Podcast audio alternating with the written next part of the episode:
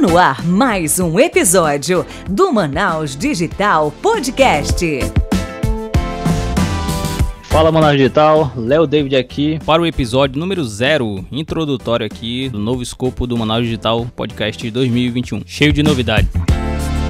E daqui a pouco a gente vai começar a falar sobre essas novidades. Mas antes disso, Vou chamar aqui o meu co-host João Carlos para falar um pouco sobre essa nova fase e depois a gente vai começar a primeira surpresa do ano, que é anunciar a mais nova integrante do Manaus Digital Podcast que tocará este barco com a gente. Então fala aí, João. E aí, pessoal, como estão as coisas, né? Pois é, 2021, né? A gente achou que a Covid ia ficar em 2020 e acabou que não deu certo, né?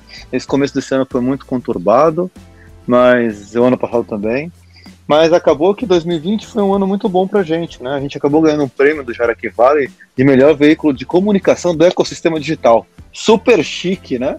Isso quer dizer que né, o pessoal do startup, o pessoal que está muito metido com inovação, ouviu e gostou muito da gente aí durante o ano de 2020. A gente agradece muito aí pela, né, pela premiação e é muito bom poder fazer um serviço para a comunidade. Esse ano a gente vem com uma pegada um pouquinho diferente. A gente vai falar bastante sobre empreendedorismo e inovação, mas de uma forma mais geral. A gente quer pegar você, pequeno empreendedor, que já tem o seu negocinho e precisa alavancar, vender mais, controlar os custos, controlar melhor sua operação. Ou aquele estudante que quer empreender e não sabe bem como. E para ajudar nessa nova fase, ninguém melhor do que a nossa nova co-host, Michele Guimarães. Michele, Dá um oi pro pessoal aí. Hello, tudo bom, pessoal? Obrigada aí pela recepção. Espero que os ouvintes gostem da nossa novidade. Vai ter muita coisa boa. Tô super animada de estar aqui no Manaus Digital. Uma cara feminina, digamos assim, né, pessoal? Porque eu vi só dois homens também não dá, não. Tem que ter um toque feminino nesse negócio. Tava precisando Mas obrigada. Mas obrigada pela recepção e vamos bombar que 2021 só tá começando. Show de bola. Mas eu acredito que antes de a gente começar a tocar esse tema, até falando já qual é o tema de hoje, o tema de hoje é Descomplicando o Empreendedorismo. Mas antes de falar nisso, eu acho que é até interessante, eu acho que a galera já, já viu antes no, no post inicial, logo no início do projeto 2020 do Manaus Digital, quem era eu, quem era o João, quem a gente tem startup, quem a gente é do meio desse mundo louco de startupeiros, de empreendedores. Mas fala um pouco, Michele, quem é a Michele na fila do pão? Quem é a Michelle na fila do pão? Primeiramente, eu sempre digo, né, que antes de tudo, a Michelle é uma mãe. Michelle é a mãe do Máximos, Máximos tem seis aninhos, e eu sempre digo que, como empreendedora, o Máximos é o melhor produto que eu tenho que entregar para o mercado. Esse é o único empreendimento que não pode falhar. Não porque eu quero que Máximos seja uma criança perfeita, um adulto perfeito, não. Quero que ele seja uma pessoa com valores, uma pessoa com propósito. Isso tem muito a ver com empreendedorismo. Tanto que eu uso muito das ferramentas empreendedoras na vidinha do Máximos desde cedo. E aí, Michele também é esposa, Michele é cachorreira, Michele tem sete cachorros, pense na bagunça. Eu digo que aqui, aqui em casa é um presídio, tem os meus detentos, que quando eles se rebelam. Mas a minha formação mesmo é turismóloga. É o que eu sou por influência dos meus pais, que quando eu fiz faculdade, eles trabalhavam no, no setor turístico aqui em Manaus. Só que, infelizmente, eu acabei entendendo que o turismo aqui em Manaus tem um teto, né? A gente não consegue ir muito além pela falta de infraestrutura da região, enfim. E, aí eu migrei para administração. Fui fazer pós-graduação em gestão empresarial e na administração, na gestão, eu tô há 15 anos. Passei por grandes multinacionais, sempre tive ali uma vontade de fazer algo. Eu ainda não sabia o que era esse algo. Eu só entendia que eu precisava adquirir conhecimento. Então, nos meus 19 anos, eu disse que até os meus 29, ou seja, 10 anos, eu ia, assim, ralar muito, eu ia trabalhar. Porque se eu não trabalhasse, se eu não adquirisse experiência, eu não ia ter conhecimento. E conhecimento é liberdade. Sempre acreditei nisso, é liberdade para você fazer aquilo que você quiser com ele né, e, e melhorar a sua vida a partir disso. E como gestor empresarial, trabalhei na Johnson Johnson, trabalhei na Ambev, trabalhei nos postos Ipiranga, tive a oportunidade de sair daqui de Manaus para trabalhar em São Paulo, depois fui trabalhar um tempo em Nova York, voltei, Já pude também já pude também participar de programas da Casa Branca, que aí é uma história à parte que eu conto super bacana na época da gestão do Barack Obama. Então, tudo isso foi construindo a Michelle enquanto profissional. Mas aí, 2014, Máximos veio ao mundo, e aí chega o um momento que toda mãe tem esse dilema, né? Como é que a gente concilia a vida profissional com o fato de ser mãe? A gente quer estar presente na vida da criança. E foi quando eu decidi empreender. E aí, desde 2014 até hoje, já vão quase sete anos, eu tenho a Fora da Caixa, que é uma consultoria de gestão empresarial para pequenos e médios negócios. Porque quando eu trabalhava nas multinacionais, eu trabalhava com gestão de franquias, de revendas. Então, eu pegava o cara que já era empresário, ele iria é, abrir uma franquia da empresa que eu trabalhava e ajudava ele a otimizar a gestão de acordo com aquilo que a empresa queria, né?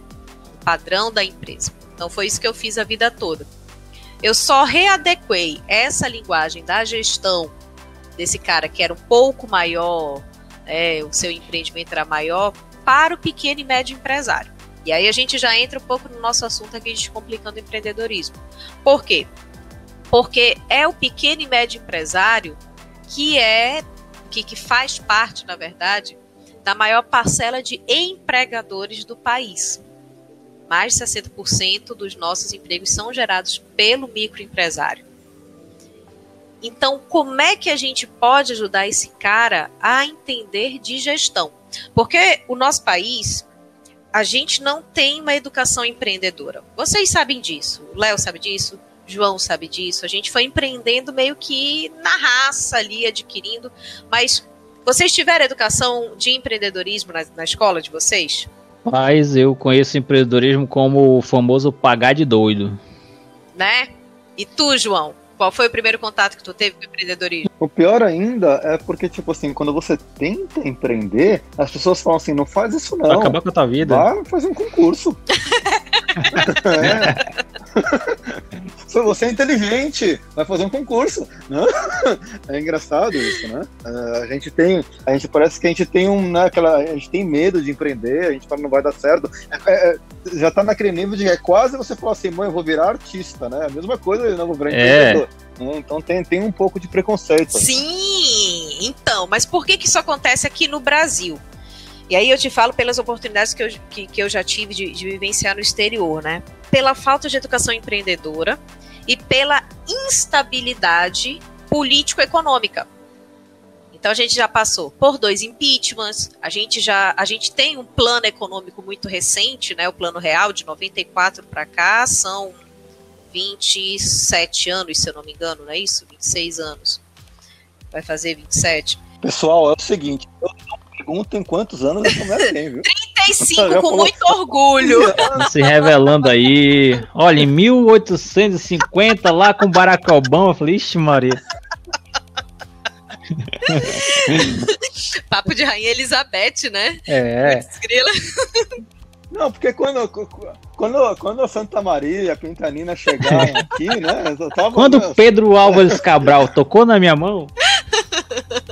Show, continua. Rapaz. então, tudo no país é muito recente. E aí a gente tem o fator corrupção que não ajuda, o fator educação, né? A gente não oferece um sistema educacional de qualidade. E quando a gente oferece, é, eu observo muito isso hoje, né, principalmente, a nossa Base Nacional Curricular Comum, que é o nosso famoso BNCC, ele, esse, inclusive, ele vai mudar. Até ontem eu soube aqui das mudanças do novo ensino médio. Mas, enfim, o que a gente tem hoje são conteúdos para que esse aluno simplesmente passe no Enem. É isso que a gente tem hoje. São poucas as escolas, por exemplo, aqui no, no aqui em Manaus, eu acho que a gente tem eu não lembro, a gente tem menos de 10 escolas integrais que o papel da escola integral é ensinar não só o conteúdo didático, mas também a participação cidadã, que aí envolve educação financeira, envolve empreendedorismo, enfim, outras coisas. Isso eu falo da escola pública, tá? Mas a gente não tem essa educação empreendedora. A criança tá ali para aprender português, matemática, física. Já diz aquele meme, né? Já fazem trocentos mil anos e até agora eu não sei, até agora eu não usei a fórmula de Bhaskara. Então, Sim. essa criança não aprendeu nada, junta com um país instável, político e economicamente, num país que por todos esses fatores, as pessoas entendem que é mais seguro ser concursado, e hoje o sistema que foi construído para o concurso é, é vantajoso, né? Você tem um emprego ali para a vida toda, é muito difícil você ser exonerado, muito, muito difícil, com salários acima da média, trabalhando bem menos que a média do mercado tradicional. Então, realmente, o concurso fica ali como sonho de consumo de todo mundo. Tá errado? Não tá errado. A questão é, você tá ali pela estabilidade econômica em detrimento do, da sua vontade, da sua realização pessoal, aí eu acho que tá errado sabe? Você ser refém da, da, do dinheiro. Eu sempre digo, lógico, todo mundo precisa pagar suas contas, todo mundo precisa sobreviver. Mas aí você ser refém do dinheiro e ser infeliz. Ah, Michelle, você está dizendo que empreendedor tem a vida boa. A gente não tem, né? A gente sabe muito bem. Né? Nós três que estamos aqui sabemos dos perrengues. Me lembrei da minha vida. Você dá um episódio só de lamentação, mano. Mas olha só que interessante. Né? Quem vai ouvir isso. Eu, eu, por exemplo, o dia de hoje, né? O dia da, da nossa gravação aqui. Eu comecei o dia 8 horas da manhã, passei 6 horas dando consultoria para um cliente.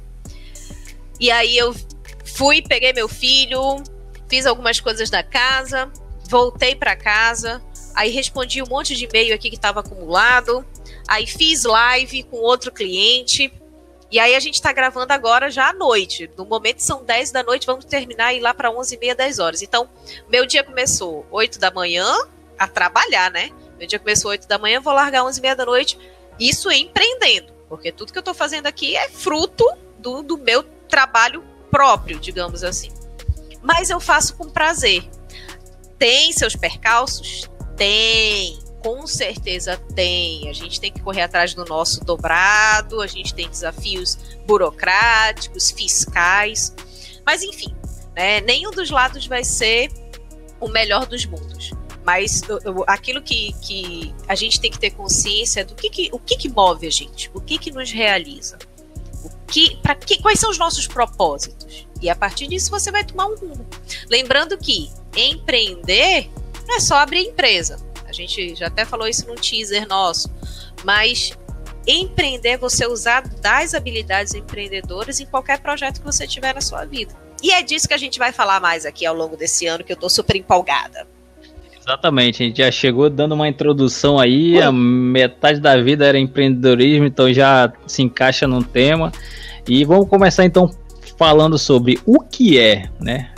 Existem algumas definições, mas o que é o empreendedorismo? Vou pegar uma definição básica aqui que muita gente conhece. O empreendedorismo é a capacidade que uma pessoa tem de identificar problemas e oportunidades, desenvolver soluções e investir recursos na criação de algo positivo para a sociedade. Pode ser um negócio, um projeto ou mesmo um movimento que gere mudanças reais e impacto no cotidiano da pessoa.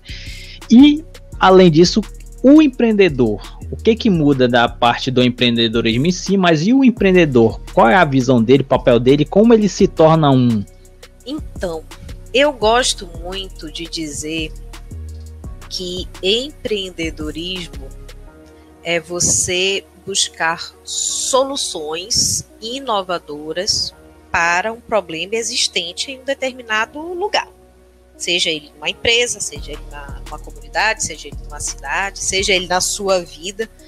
E aí, quando a gente fala de soluções inovadoras, aí o nosso, nosso ouvinte aqui vai falar: putz, tem que inventar a roda. Não. É, a, a, todas as rodas que tinham para ser inventadas, acho que até o momento já foram.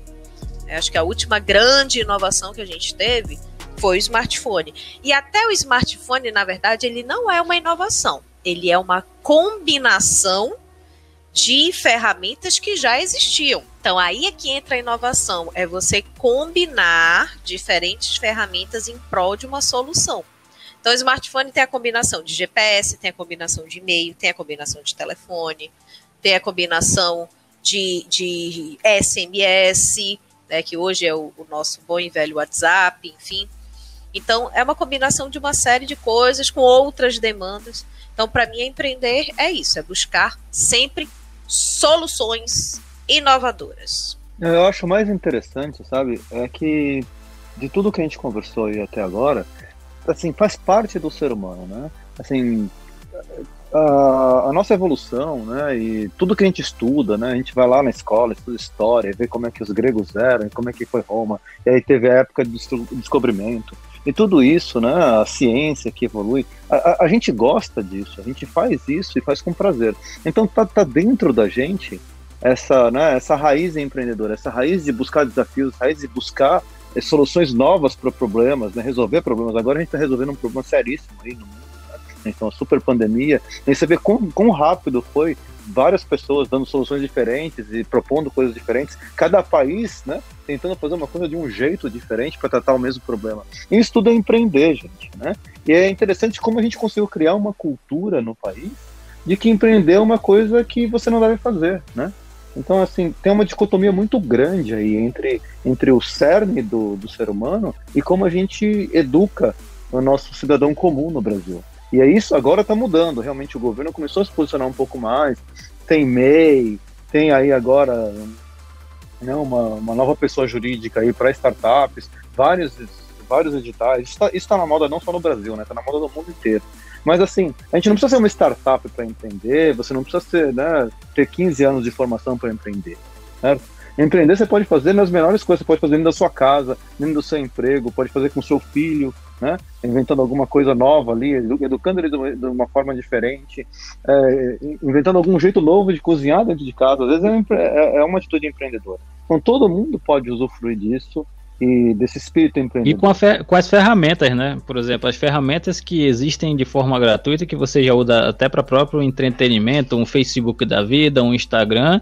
Hoje, é, o, a famosa frase empreender é, salvar vidas é exatamente no contexto de muita gente desempregada, ela dá um jeito e por força de vontade ou não, ela vai na pressão e vai virar um empreendedor para conseguir sobreviver. Usa o Instagram para vender, ou faz brechó, faz salgadinho, ou faz doce, ou faz delivery e, e coloca é, no iFood. Então, assim, o empreendedorismo hoje ele está salvando muita gente. Eu lembro de um caso muito, muito famoso um tempo atrás, em alguns anos atrás. Né? Eu também tenho vários, vários verões aí, né?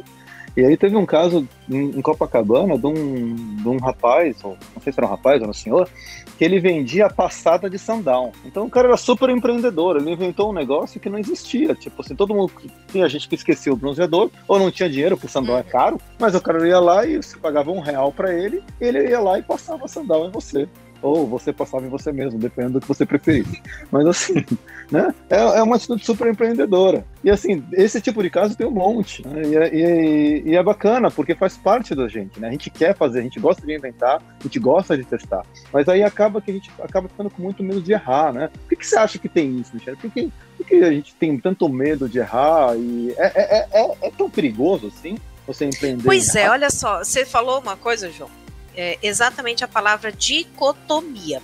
Como é que um país onde a maioria dos empregos gerados vem do pequeno e médio empresário, do microempresário, né?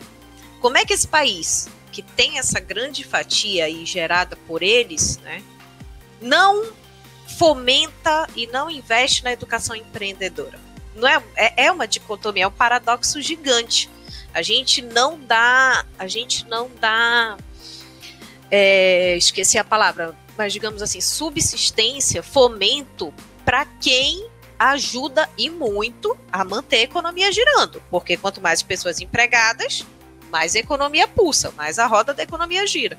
Quanto menos pessoas empregadas, como é o que a gente vive agora, né, na, na pandemia, mais o dinheiro não circula. É, é uma conta básica. Então, o Léo também falou de outra coisa, ferramentas. A gente não ensina as ferramentas. É a mesma coisa de que pedir para alguém fazer um bolo, mas a gente não ensinou o, as ferramentas que se usa, os ingredientes que se usa ali para fazer um bolo. Precisa do ovo, precisa do leite, precisa do trigo. a gente precisa fazer as medidas exatas para que o bolo dê certo. Não é que nem aqui em casa, que eu peço para fazer um bolo, a Camila aqui, minha ajudante, faz brownie, o bolo vira brownie. Eu, gente, tem alguma coisa errada nesse bolo aqui, tá, tá batendo não. Então, aonde é que tá o erro? Eu não tô dando as ferramentas, né? Ou não sei. A mesma coisa o fato de empreender. Se a gente não ensina as ferramentas, a pessoa vai continuar achando que aquilo ali é um bicho papão. Ah, eu, eu, aí eu vou falar por mim, pela minha experiência. Eu sempre falei, né? Ah, eu queria fazer algo. Eu não sabia exatamente o que era esse algo. Mas é, eu queria construir algo por mim, uma trajetória minha mesmo. E aí eu entendi que eu precisava ter conhecimento. Então, é, é um conselho que eu dou para as pessoas. Primeiro, você tem que estudar, você tem que vivenciar. Quem é colaborador de, de empresa privada, digamos assim, é uma ótima forma de você experimentar o empreendedorismo. Porque o risco ali não é seu, mas você tem ferramentas, ele, oportunidades para você criar, para você inovar, sem precisar assumir o, o risco da empresa. E aí depois você vai conseguir ter habilidades, enfim, segurança para poder empreender no seu próprio negócio, sabendo passo a passo, sabendo o caminho das pedras. Mas se você nunca souber, e é também uma autorresponsabilidade do indivíduo, né? Ah, empreender é difícil. Eu canso de ouvir amigos meus falando isso. Ai, é difícil. Não, desiste desse negócio aí. Eu tô aqui de boa. Hoje é domingo, né? Não tô trabalhando, tô aqui tranquilo. Tu tá aí, eu canso de trabalhar domingo às vezes, trabalho feliz. Mas eu digo, vem cá, você sabe como é que abre uma empresa? Não. Você sabe fazer estudo de mercado? Não. Você sabe o que é plano de negócios? Não. Então, você não sabe nada disso. Como é que você está julgando algo que você não conhece? E, e é aí que vem voltando, não tem como. Educação. Ou você se autoeduca, né? Você busca o conhecimento por si, ou o Estado dá esse conhecimento. Mas a educação empreendedora é essencial. Muitas pessoas, seguidores, às vezes chegam, poxa, Michelle, eu quero empreender, não sei como. Vai na internet, procura o passo a passo, ou faz mentoria comigo, que eu também faço mentoria de empreendedorismo também. Já olha o jabá, olha o jabá. Vai no Sebrae. Sebrae tem um curso maravilhoso, iniciando seu pequeno grande negócio. Mas desmistificar esse bicho papão que as pessoas acham que é. Aí é engraçado, né? Negócio deu certo. O cara tá bombando. Não, foi sorte. Mas ele não sabe o tanto que a gente rala, meu Deus, para chegar naquele lugarzinho ali. Mas a pessoa adquiriu conhecimento, errou, se deu a oportunidade de errar, que essa é outra questão. A, a, sociedade, eu, eu acredito muito assim, que a gente não tolera o erro, né? Quem fracassa, como se fracasso fosse uma sentença de morte. Eu já fracassei em dois empreendimentos antes de eu, de eu começar a consultoria. Eu tentei fazer é, vendas online de bolsa, bolsa de couro, mas eu descobri que eu não gosto a princípio de lidar com produto. Então, para mim era difícil ali é, não comprar, mas ter o feeling para fazer uma boa compra e aí combinar com a logística. Então, não era minha praia trabalhar com produto. E tá tudo bem. Eu fracassei, tomei um tombo ali de 5 mil reais, mas continuei a vida. Aí depois eu tive uma sociedade com uma amiga numa confecção de moda praia. E aí também não deu certo. E tá tudo bem. Então eu me permiti fracassar, não me condenei por isso e também não vou permitir que ninguém me condene. É essa a questão. É tentativa e erro. Ninguém construiu algo grandioso da noite para o dia. O avião começou com Santos Dumont, sim, porque não tem nada dessa história de irmãos White, não. Foi Santos Dumont que criou o avião, sim, lá em Paris, e foi, e deu ruim, e depois voltou, e tá aí os aviões que a gente tem hoje.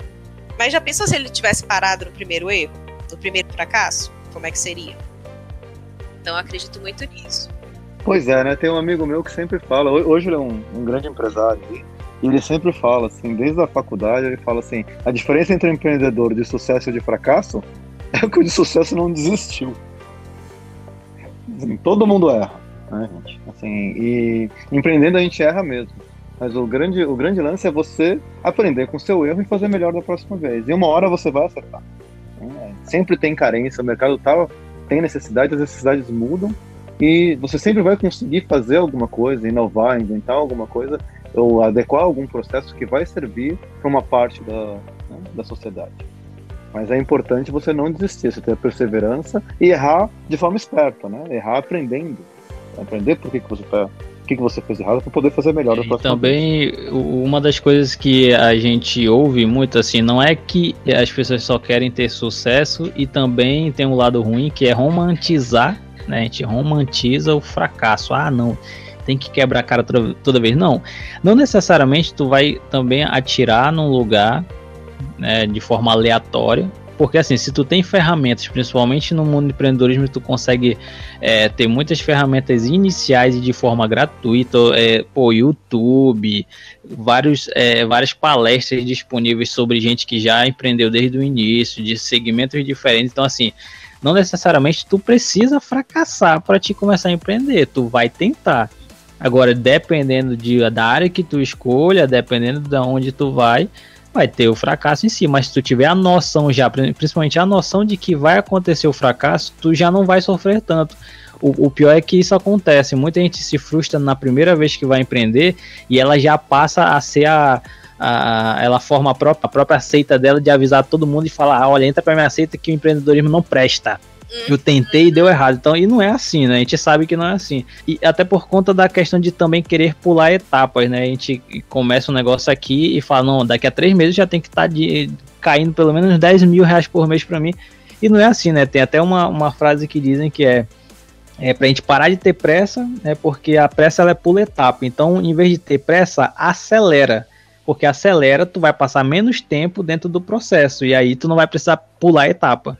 Justamente princípio básico, né? Principalmente quando a gente está ali no planejamento, no, modelando o negócio. Errar rápido e barato. E isso tem muito a ver não só com você ter o conhecimento das ferramentas para começar, mas é você ter humildade. Muitas vezes as pessoas querem começar grande. Ah, eu quero. É, eu tive uma cliente assim, uma cliente que eu mentorei. Ela também tinha se tornado mãe, enfim, queria começar alguma coisa, e aí ela gostava muito de fazer brigadeiro. Muito, muito mesmo. E fazia muito bem, por sinal. Aí, quando ela conversou comigo, ah, Michelle, eu quero abrir uma doceria, meu marido vai me emprestar aqui 100 mil, né, o que também é raridade, a gente ter um, um bom investidor anjo, né? Mas meu marido vai me emprestar 100 mil, a gente vai montar assim, assim. Eu disse, opa, pera, para, vamos, vamos conversar. Eu disse, vem cá, vamos lá, uma doceria vende que tipos de produtos? Ela, ah, tem brigadeiro, tem beijinho, tem tortas, tem bolos. Aí eu disse, beleza. Tu sabe fazer tudo isso? Aí ela disse, sei, mas não tão bem quanto eu faço os brigadeiros. Eu disse, então que tal a gente começar experimentando os brigadeiros? Ela fazia faculdade na época.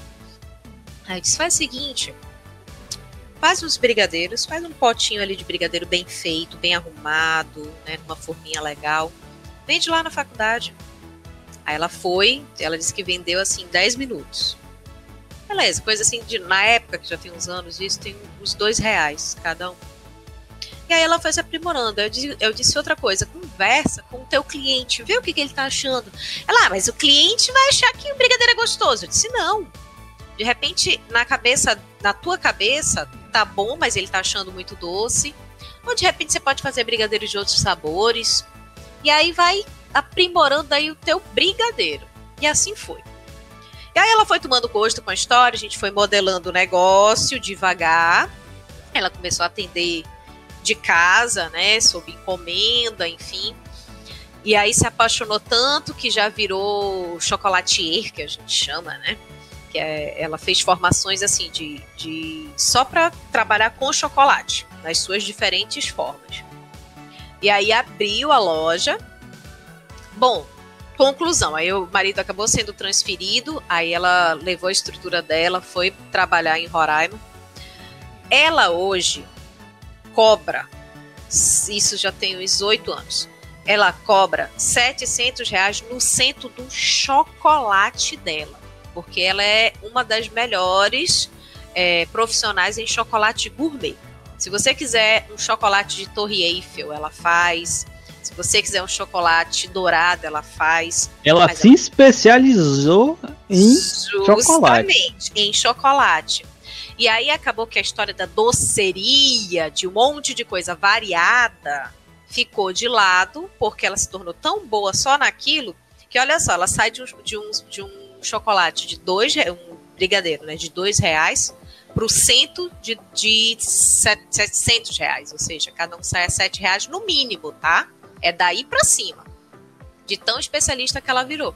Mas foi à custa de muita tentativa e erro, de especialização, de conhecimento, mas começando pequeno. Começou com um potinho, acho que com 20 brigadeiros ali dentro.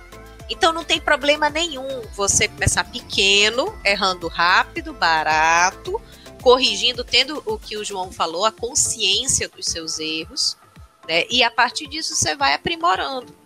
Mas começar grande, vocês querem ver uma outra coisa que eu, eu, eu fiquei observando muito aqui numa época aqui em Manaus? Foi barbearia. Vocês lembram que tinha um barbearia Real. em cada esquina? Sim, Do nada. Verdade. Parecia, eh, tava parecendo mais franquia de barbearia do que, a, do que Academia Live. é verdade. Pois é. Então, do nada, parece que jogaram água no Grêmio e o Grêmio ele pipocou, né? Se multiplicou.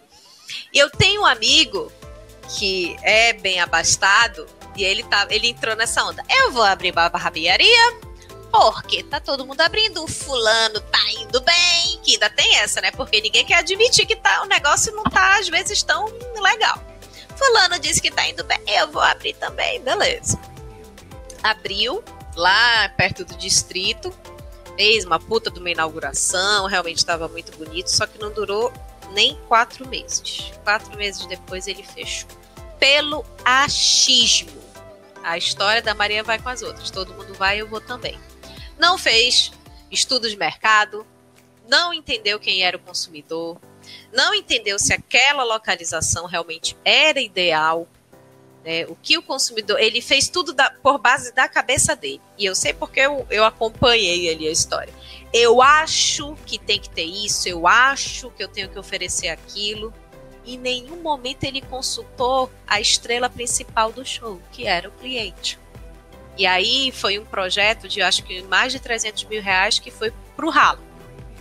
Porque quatro meses depois teve que comprar mobiliário, enfim, um monte de coisa. Então, quatro meses depois se acabou. E é um erro muito comum que a gente vê as pessoas cometendo, infelizmente de não fazer essa pesquisa antes, de não começar pequeno, né, do, do achar sempre que a onda vai, vai, vai, na onda vai se dar bem. Acaba que a onda te engole e aí tu te afogou. Beleza, a gente já foi para um assunto que muita gente que, que tá ouvindo ou vai ouvir esse, esse episódio vai se perguntar, pô, agora eu fiquei com uma pulga atrás da orelha, agora que eu fiquei mesmo com medo, quanto que eu tenho que aprender e o que que eu posso fazer para iniciar. Vamos partir dessa, dessa questão, a gente vai destrinchando ali até o momento que ele vai começar a ter uma, um retorno. Então, como é que ele inicia? Qual seria a, a, proposta, qual seria a dica que você daria? O João também pode falar, todo mundo aqui, é, para quem realmente está perdido, por onde começar? Primeiro você tem que entender quais são as suas habilidades. Eu acredito muito nisso, muito mesmo. É que nem é, eu entendo que a minha habilidade de comunicação é muito forte. Eu, Michelle. Então, qualquer coisa que eu, eu me dedique, que, que envolva comunicação, eu sei que eu vou tender a ter facilidade de desenrolar, né? Mas se alguém chega comigo e diz: Olha, Michele, vamos abrir ali uma empresa de engenharia da internet, não sei das quantas. Eu não sei nem para onde vai. Ah, mas está bombando. Eu vou continuar respondendo. Eu não sei para onde vai. E eu não gosto. Eu não gosto dessa área, eu não me identifico. Ah, mas está bombando. Mas aquilo que eu não gosto, que eu não aprecio, eu tendo a não me dedicar tanto. Não me dedico com o mesmo vigor. Então, quais são os seus talentos? Eu acho que essa é a primeira pergunta, né? Falando em empreender. Vamos dizer assim que é uma coisa também muito comum que eu ouço. Pô, Michelle, eu tenho meu emprego, mas eu tem o sonho de empreender. Beleza, então faça a mesma pergunta. Quais são seus talentos? A pessoa vai definir ali. Legal. Você tem colchão financeiro para se bancar aí para você, pessoa física, né? Pagar suas Eu tenho um colchão no meu quarto. pois é. Mas tem colchão financeiro aí para pagar suas contas por pelo menos um ano? Porque, pelo menos os meus mentorandos, a primeira coisa que eu falo, se você não tem a cabeça tranquila para pelo menos pagar suas contas por um tempo, você não vai conseguir dar o seu 100% ali na hora de empreender. Então, é se preparar para empreender. Poxa, Michele, mas a gente está no meio de uma pandemia, tá um monte de gente desempregada. Aí é outra história. Aí é outra história, é o empreender por necessidade. E aí a gente acelera um pouco mais o passo. Mas quem quer realmente empreender com segurança tem que fazer essa transição de uma forma mais suave, para justamente adquirir confiança. E aí você vai entender, já entendi meus talentos. Então, beleza, vamos concatenar com soluções. Né? Todo problema tem uma solução. Então, quais são os problemas que envolvem a área que você gostaria de atuar? É, é, é primordial. Poxa, eu gosto de trabalhar com beleza. Tá, então vamos fazer uma pesquisa, faz um Google Forms aí, né? Faz um formulário, espalha para os teus amigos. Quais são os problemas relacionados ao setor de beleza? E aí você vai descobrir um monte de coisa. Dentro daquilo ali, você vai entender mais ou menos quais são as possíveis soluções poxa, achei uma solução aqui legal, né? Aqui, digamos, aqui em Manaus, as pessoas querem pintar o cabelo de prateado, grisalho, que tá tendo uma tendência. E não tem muita gente especializada em cabelo grisalho, não. Transformar o cabelo em grisalho, né? Então, que que. Se tem oportunidade, aí você vai fazer outra pergunta para o teu potencial cliente. Você paga quanto sobre isso aqui?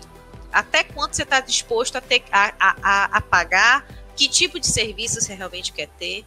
Beleza, entendi a cabeça do meu cliente? Show! Aí eu vou destrinchar possíveis soluções.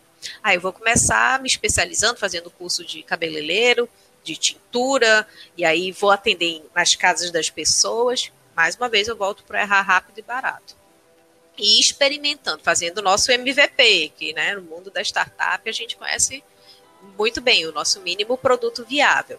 Então eu vou atender dois clientes usando mínimo aqui de produtos necessário para ver como é que esse meu serviço vai desenrolar. Beleza, deu isso aqui deu certo, isso aqui deu errado, ajusta. E aí você vai galgando. Mas se preparar e estudar. Coisa que muito empresário que empreende por necessidade, né?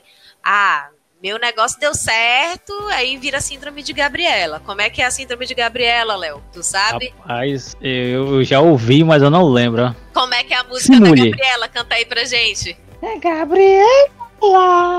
Pois Alguma é. coisa assim. Eu nasci assim, eu cresci Isso, assim, e você sempre assim. Agora eu lembrei. Síndrome de Agora Gabriela. Muito empreendedor, às vezes, tem isso. Ah, eu empreendi aqui na tora.com, e aí deu certo e vai isso. Ah, mas aí tu, tu estudou? Não. E aí, o mercado muda o tempo todo. A pandemia chegou e engoliu um monte de gente. E aí só sobrevive. Lei de Darwin. Sobrevive quem se adapta. Só que para se adaptar tem que estudar. É, e, ah, Michelle, mas eu tenho que fazer um monte de faculdade. Não, caramba. Lê, pesquisa, conversa, vai na internet, fuça.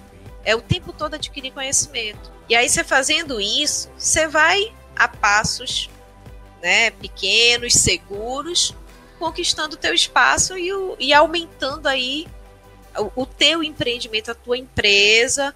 Pô, preciso me formalizar logo no começo? Não, não, muitas vezes não necessariamente. Vai fazendo de forma informal, o negócio está crescendo, aí formaliza. Vai para o MEI, que é mais barato, é mais simples, tu abre ali na hora na internet. Aí depois tu vai para um contador para te ajudar a abrir um ME, ou outra modalidade que, que você se encaixe melhor. É, inclusive, eu acho que isso que tu falou é bem interessante, porque às vezes, até pela complexidade das pessoas acharem que abrir um CNPJ pode ser o fim do mundo, meu Deus, abrir CNPJ é uma dor de cabeça. Cara, hoje existem diversas startups que fazem esse processo de abertura de empresa até de forma gratuita, entre aspas, porque tu paga ali, digamos, uma mensalidade na parte contábil que é muito baixa e tu consegue já tirar teu CNPJ e já ter a parte contábil tudo amarrada pagando menos de 100 reais por mês. Justamente. Justamente, a gente não vai falar o nome aqui, né? Porque eles podem Não, claro que não. Se né? quiser, Se quiser. patrocina. Pois é, mas olha só, eu sempre digo, quando alguém chega comigo, né, e fala: "Ah, mas eu não sei como faz". Aí eu falo: "Ah, mas você conhece Google, meu amor?". O tio Per Google. Pergunta: como abrir uma empresa de forma barata? O Google vai te responder. Né? Vou fazer um teste aqui, agora, na hora. Vai, como vai. abrir uma empresa só isso. Bora ver o que, que vai aparecer a primeira página. Já aparece todos os dados da, da. Eu já ia falar o nome da empresa, não vou falar dessa empresa que ela trabalha também com a parte contábil e ela já fala tudo aqui, ó. Encontre conta do. A parte de contrato social, eles arrumam tudo, então não é difícil. Justamente. Então, tu não, é, sabe, não existe em tempos de internet de Google, não tem desculpa mais para nada. Você não adquire conhecimento, a informação que você precisa porque você não quer sabe? Não, não tem desculpa. Então, é, voltando a exemplos práticos aqui que eu gosto muito de, de trazer para as pessoas irem visualizando. Eu tenho um outro mentorando que foi exatamente isso. Né? Ele fazia jiu-jitsu até, inclusive, junto comigo. Ainda tem isso, tá, gente? Eu sou jiu-jiteira, crossfiteira. Ixi, orelha raspada. Não, minha orelha é direitinha. Esse negócio da orelha também é outro tabu, mas enfim. É, é verdade, verdade. Vamos, vamos voltar aqui. Aí trabalhava, trabalhava no distrito e tal, mas ele queria ter a loja dele de artigos de luta, artigos de esporte e tal. Sabe como é que ele começou? Ele pegou 300 reais, aproveitou uma viagem que ele fez para São Paulo a trabalho, pegou 300 reais e comprou mas uns 10 itenzinhos assim, um par de luvas de boxe, umas faixas de, de jiu-jitsu, uns protetores de dente e tal, e trouxe 300 reais.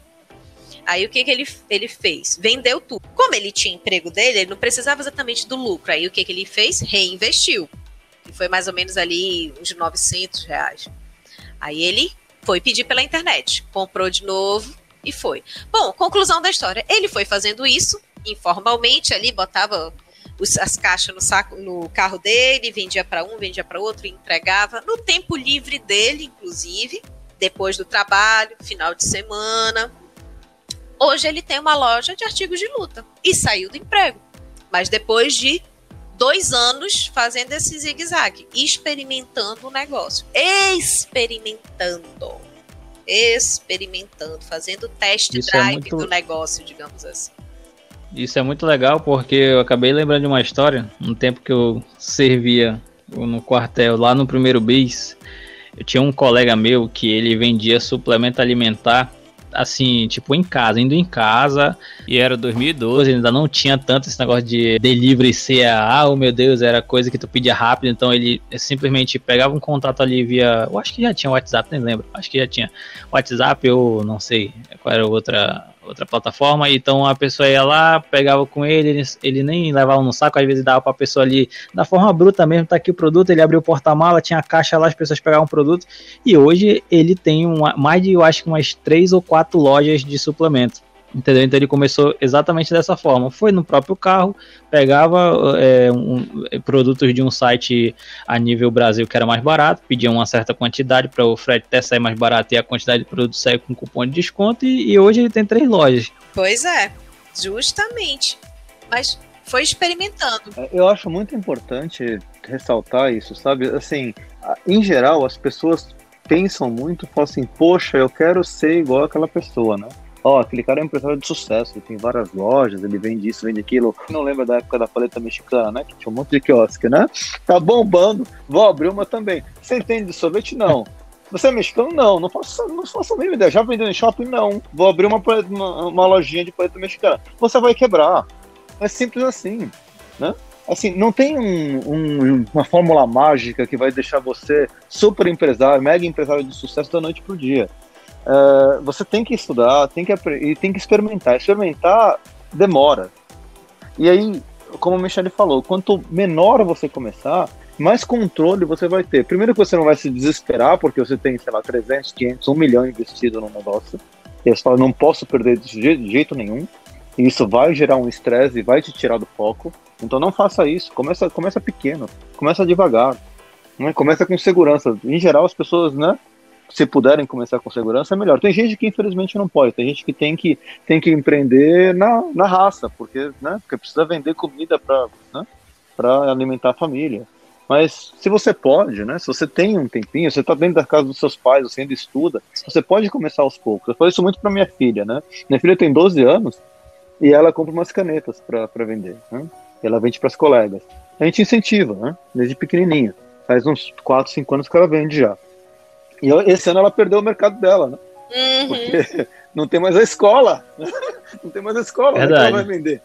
Não, não vai mais para o inglês, não vai mais para a escola, vai vender aonde? E aí ela tava falando assim, pô, pai, como é que eu abro uma loja online, né? Porque ela tá, né? Então, ela tá, ela tá experimentando, ela tá lá com o estoque de caneta que ela comprou ali, com, com o dinheirinho do lucro dela, e ela tá sentindo falta de vender já, né? Ela falou assim, pô, cadê, né? Minhas clientes, né? Eu preciso achar mais cliente. Onde é que eu acho? Ah, posso criar um Instagram, né? Aí minha esposa não deixa ela criar um Instagram, então tá na briga ali, vai criar, não vai criar, né? E, e, mas acho interessante isso, né? Interessante que ela tá experimentando, né? Ela falou assim, pô, não, dessa vez eu vou tentar vender para não sei quem. Aí vai lá, sei lá, vai, vai uma diarista em casa, aí a diarista chega lá e com cinco canetas. Falei, que você não, manda vender para mim, pro caramba. Aí, ó, uma boa sacada. Vender para quem ainda gosta de manter a sua, o seu hábito de escrever ou anotar em casa, home office. Sua caneta em casa. Justamente. Mas olha que, que, que ponto interessante, João, que você falou é. aí a partir do momento que a gente entende nossos talentos, é, e a gente vê quando a, empreende com sócios, né? Que é muito o caso da startup, junto uma galera ali. Você tem que entender o quem é bom no quê. De repente, a tua filha, olha só, ela, ela na plena pandemia, a menina empurra cinco canetas para secretária. Meu Deus, aí é muito talento para vendas. Olha, essa aí tem futuro. Já, já quero ser mentora dessa menina, viu? Qual é o argumento, né? Nossa, se, se você não comprar essas canetas, meu pai não te chama deve, ter usado um bom argumento, realmente. Pode ter sido esse, pode ter sido de, olha, você vai gastar com o delivery vindo até a sua casa trazer uma caneta, você, e vai que ele traz uma caneta que não é do seu gosto. Aqui eu tô, você está na minha frente olhando a qualidade da caneta. Não, eu acho legal, né? Porque, porque ela aproveitou a época das aulas, né? Foi agora em janeiro, né? Então ia começar as aulas, tava todo mundo ali, né? Pensando, ah, ah, em geral, o pessoal que trabalha tem, tem filhos também na escola. E ela, né, ela pensou, nossa, vai levar pra, leva uma, leva pra sua filha. Ela faz umas promoções lá e acaba vendendo os combos de caneta dela. Outra coisa que eu acho legal nesse, nesse lance da Amanda é porque ela trabalha com material de escritório. Ela trabalha com caneta, Sim. borracha, né? Essas coisas bonitinhas de, né, que as meninas gostam. E ela adora esse tipo de coisa. Né? Ela não pode ela anda no shopping, ela não pode parar num quiosque Sim. de papelaria. Se eu levar ela na Mirai, é um, é um perigo. Ela, ela gosta daquilo. Então, como ela gosta, ela está sempre procurando, sempre vendo, sempre olhando, sabe, conhece, sabe o preço, sabe quanto vale. Então, é, ela conhece o produto, ela conhece, ela conhece o mercado, porque ela é parte desse mercado. Então, é exatamente isso se você não entende, não gosta do seu mercado que você está atuando, consequentemente você não vai se dedicar a ele. Você não vai se dedicar a conhecer o mercado e, consequentemente, buscar a melhor solução para o cliente. Porque, olha só, ela gosta tanto da papelaria que ela sabe quais são os personagens que as coleguinhas mais gostam, né, que estão ali é, traduzidos nos itens, na borracha, na caneta, no apontador, no marca-texto, enfim. Ela sabe quais são os que vendem, os que não, os que são realmente úteis, de tanto que ela gosta de papelaria. Ela naturalmente, instintivamente, ela descobriu o talento dela ali hoje. Isso ah, sentencia ela? Não. Pode ser que quando ela chegar com 20, ela vai se apaixonar Isso. por outra coisa. Mas se você não se apaixonar por aquela solução que você quer vender, ferrou. Já começou errado. Dinheiro não é que move. E olha só, o dinheiro para ela foi consequência, que ela é tão apaixonada pelo produto dela que ela conseguiu transmitir isso de uma certa forma para a secretária e vendeu as cinco, mas a partir de uma paixão. E não é a paixão romântica. Eu gosto, eu me dedico a estudar esse mercado, a estudar o meu cliente e fazer o melhor para vender a melhor solução. Show de bola. E agora vamos para um outro tópico. Até para a gente já ir caminhando para o final. Beleza, já entendi meu negócio, o que eu quero na verdade criar. Eu já tenho uma noção básica, iniciei ali, beleza. É, quais são os próximos passos para quem quer já iniciou, já está tendo ali algum retorno e quer alavancar? Eu acredito, não tem jeito, é você estudar. Não tem jeito. Estudar a, a, estudar pesquisando o feedback do teu cliente, entendendo o feedback dele, e aí você aprimorar a melhor solução, né? Aprimorar a sua solução, pesquisando e estudando novo, novos inputs, né? Novas ferramentas, novas combinações de solução para o teu negócio. E a partir disso você retroalimenta o teu mercado. Mas é não parando de estudar o teu negócio o tempo todo. O erro do empreendedor, principalmente do microempreendedor, é entrar num automático, que aconteceu muito antes da pandemia e a gente viu ali a, a separação do joio e do trigo no momento do, do, do nosso lockdown, né, que já está completando aí um ano. Então, o cara entra no, numa, numa espiral ali eu vendo, eu compro isso aqui, eu produzo isso aqui e vendo. Produzo e vendo, produzo e vendo, produzo e vendo, produzo e vendo, produzo e vendo. Beleza, aí mudou tudo. E agora? Se eu nunca perguntei do meu, do meu consumidor se o meu produto realmente estava bom, se ele gosta, se ele queria ter algo de diferente, se poderia ser de outra forma a minha entrega, eu nunca conversei, eu só vendi, vendi, vendi. Enquanto estava bom, eu vendi mas eu nunca tive esse diálogo com meu, o com meu consumidor. Aí chegou a pandemia, como é que eu me comporto? Ferrou. E a gente viu acontecer muita, muito desse, dessas, dessas situações acontecerem na pandemia.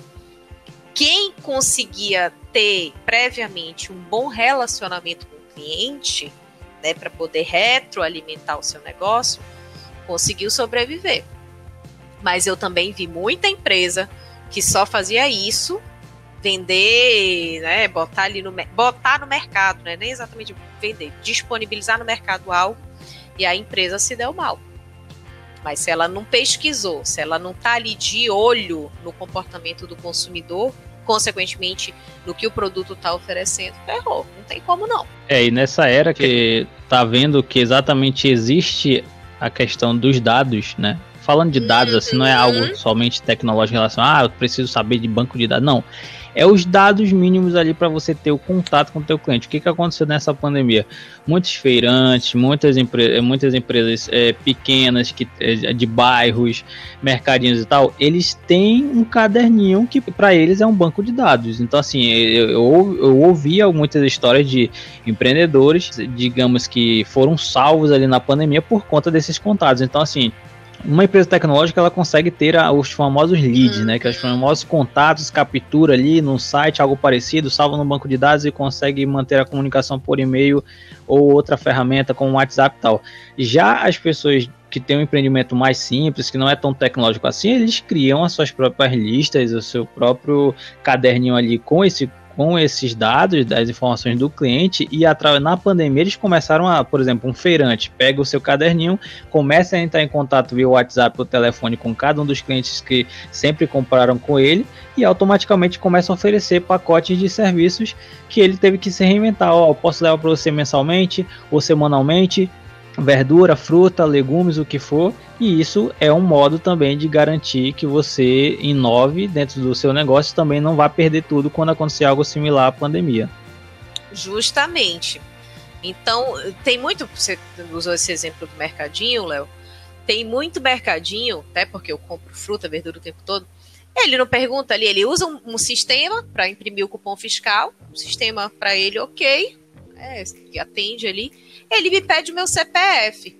Então, o meu CPF, de uma certa forma, está atrelado aos produtos que eu compro. Se ele souber trabalhar esse dado, né, a Michelle, pô, a Michelle vem aqui toda semana, né, tira aqui um, um, um extrato do mês, ela vem aqui toda semana, ela compra rúcula, ela compra alface, eu nunca vi Nutella. Nutella, compro o mesmo que eu estava comendo ainda agora, que o waffle com Nutella. É, ela compra, mas eu nunca vi ela comprando abóbora. Eu odeio abóbora. É, não tá aqui, não tem esse registro. Jerimum. Jerimum, famoso Jerimum. Não compro, nem, nem ferrando. Então, cara, tu tem às vezes é, é, coisas básicas que tu consegue entender a cabeça do teu cliente. Né? Não tem mais desculpa. O Instagram é isso. Eu vendo no Instagram. Muita gente faz isso, né? Tem loja online no Instagram. Tu já olhou ali os teu, aquela aba lá dos insights? Tu sabe qual é o percentual do teu cliente que é masculino, que é feminino, né? as faixas etárias? Porque de repente você está falando com uma linguagem muito jovem e o teu público é acima de 34 anos. Mas você não olhou os dados que estão ali na tua mão, que é de graça. De graça. Aqui, né, na, na palma da tua mão você não olhou. Então, trabalhar os dados. Pô, tu tem uma lista de WhatsApp ali. Isso já é um banco de dados riquíssimo para muita coisa. O que eu quero dizer é o seguinte: quem não sabe se relacionar com o cliente hoje em dia, principalmente depois da pandemia, que a gente, cliente, quer tudo na boca, a teoria dos três cliques, né, de achar a informação que a gente quer em no máximo os três cliques, é, é, de abrir um Instagram. Eu, eu, como consultor empresarial, eu fico marara quando eu vejo isso. Eu abro o Instagram de uma empresa, eu não acho o telefone, eu mando um direct, a, a empresa não me responde, né? É, um dia desses aconteceu um caso que eu fiquei. Nossa, fiquei irada. Assim. Uma amiga postou nos stories a propaganda de uma empada de uma conhecida dela. Tá bom. Ela, olha, gente, quem quiser pedir, tá aqui o telefone. Aí tava tão bonito o diacho da empada que eu me deu vontade e eu disse, eu vou pedir. Beleza, mandei mensagem. Aí a pessoa demorou em me responder. Quando me respondeu, ela falou exatamente assim: Olha, por hoje acabou. Ponto. Por hoje acabou. Barulhinho de grilo. Cri, cri, ela não me falou, tipo assim, o que, que eu esperava? Poxa, infelizmente hoje acabou. Mas se você quiser já deixar sua encomenda adiantada para amanhã, você vai ser uma das primeiras a receber. Eu vou ficar muito feliz em te, em te atender amanhã, mas hoje, infelizmente, eu não tenho como. Cara, eu ia achar do caramba. Ia achar do caramba. Mas, tipo assim, ela só falou, por hoje acabou. Ela não fez questão de se relacionar comigo. Pior foi, um, pior do que isso, foi um outro exemplo uma médica. Eu estava atrás de médico, aí achei o WhatsApp de uma médica. Beleza. Aí era época de pandemia também. Eu, você atende Bradesco, que é o meu plano, né? Você atende Bradesco? Sabe como foi que a mulher me respondeu? Um N. N. N. E... Sem o tio ainda. Sem o tio ainda. Ou seja, ela pode... aí eu na minha cabeça de consultora, eu, cara, ela poderia ter falado assim. Aí eu fico, eu, fica eu em um diálogo, eu e eu mesma, né? Porque eu tenho que extravasar. Aí eu, porra, ela podia ter dito: "Olha, eu não atendo, infelizmente eu não atendo, mas a minha consulta é X, né? É, eu sou especializada nisso, nisso. Ela poderia ter vendido o peixe dela a ponto de me passar a segurança de pagar pelo procedimento particular mas não fez questão, ela não soube se relacionar. Então, quem não se relaciona com o cliente, meu amigo, tá ferrado. Já morreu no mercado. Eu acho interessante esse negócio, né? Porque no final das contas, você pensa na, uh, por exemplo, a, a, pessoa que te responde na empada, às vezes é um empregado, né? Espero que não tenha sido dono, às vezes é um empregado, não que, não, não que seja desculpável também, porque o próprio empregado ele não entende, né? A, a, a gente tem essa, essa cultura, né, de que ah, eu detesto meu chefe, eu detesto meu emprego e eu vou atender, né? Vou fazer aqui só o que eu preciso e mais nada do que do que eu preciso, né? Vou fazer o mínimo possível aqui, porque não me pagam para isso. Se você tem essa postura, né? Se você não se sente dono do, do lugar onde você trabalha, você não tem, né, perfil, né, o espírito de dono, você nunca vai conseguir crescer. Né? E, e, as pessoas não entendem isso. Né? Eu, eu, eu, acho interessante assim. E aí a médica é pior ainda, né? Porque é o negócio uhum. dela. Ela é a dona. Ela é uma dona sem o espírito de dona. Então, assim, é, é, e é isso que separa né, um bom empreendedor que vai ter sucesso do empreendedor que não vai ter sucesso. Né? Se você não se sente dono do seu negócio a ponto de você estar né, tá fazendo a propaganda, tá entendendo, né, pô, essa pessoa está me procurando, é um cliente em potencial. Né? Tá, eu não atendo plano, mas poxa, né, o que, que ela tem? Né? Ela presta um serviço. E pior de tudo, ela fez um juramento. Né? No caso da médica, ela tem um juramento de que ela tem que ajudar as pessoas, entendeu? Então, assim, é, é, chega num nível que você fala assim, não, não, é possível que isso aconteça. E tudo isso remete lá ao começo da nossa conversa. Desde o começo ali, a gente não foi educado para ser empreendedor. E, e, e, reparar essa educação custa, custa tempo, custa caro para gente. Então é isso aí, pessoal. Como vocês estão vendo, é muito assunto relacionado ao empreendedorismo. Então hoje foi mais para a gente dar um, overview ali da, da, nova fase do Manaus Digital, falando mais sobre empreendedorismo, inovação. Vamos puxar diversos assuntos aqui relacionados a isso. Mas hoje foi só um esquenta aí, um esquenta de quase acredito que vai ser mais de uma hora, uma hora no total. Mas bem interessante o papo aí. Então vamos a, encerrando por aqui. Então João e Michele vamos nos despedir aí da galera e marcar agora para o próximo episódio. Show! Nossa, eu tô super empolgada. É muito assunto, é muita coisa, é um universo gigante e mais uma vez é algo que você, ouvinte, eu quero que você tenha assim na sua cabeça. Empreender não é só abrir empresa, não é só para empresário. Empreender é você inovar em qualquer projeto na sua vida. Então, tudo que a gente falar aqui vai servir para o empresário, vai servir para o funcionário da empresa privada, para o funcionário público, para o autônomo, para quem quiser ser diferente, para quem quiser inovar. Então fica com a gente ao longo de 2021. É isso aí, pessoal. Muito obrigado por ter acompanhado a gente até agora. O episódio foi super interessante. Primeira participação da Michelle de muitas, aí eu tenho certeza que ela vai agregar muito pra gente. Agora que a gente está com esse novo escopo, né, de empreendedorismo e inovação de uma forma mais geral. Vai servir para todo mundo, como ela falou. Não se esqueça de assinar uh, o podcast no seu player ou na sua plataforma favorita e seguir a gente nas redes sociais, manausdigital.br e lembrando que agora a gente está no Clubhouse, sabe? Aquela nova rede social de áudio que está bombando aí para poder acompanhar e estar tá recebendo notificação de quando os novos episódios vão estar entrando no ar. E é isso aí. Você acabou de ouvir o Manaus Digital Podcast. Até o próximo episódio.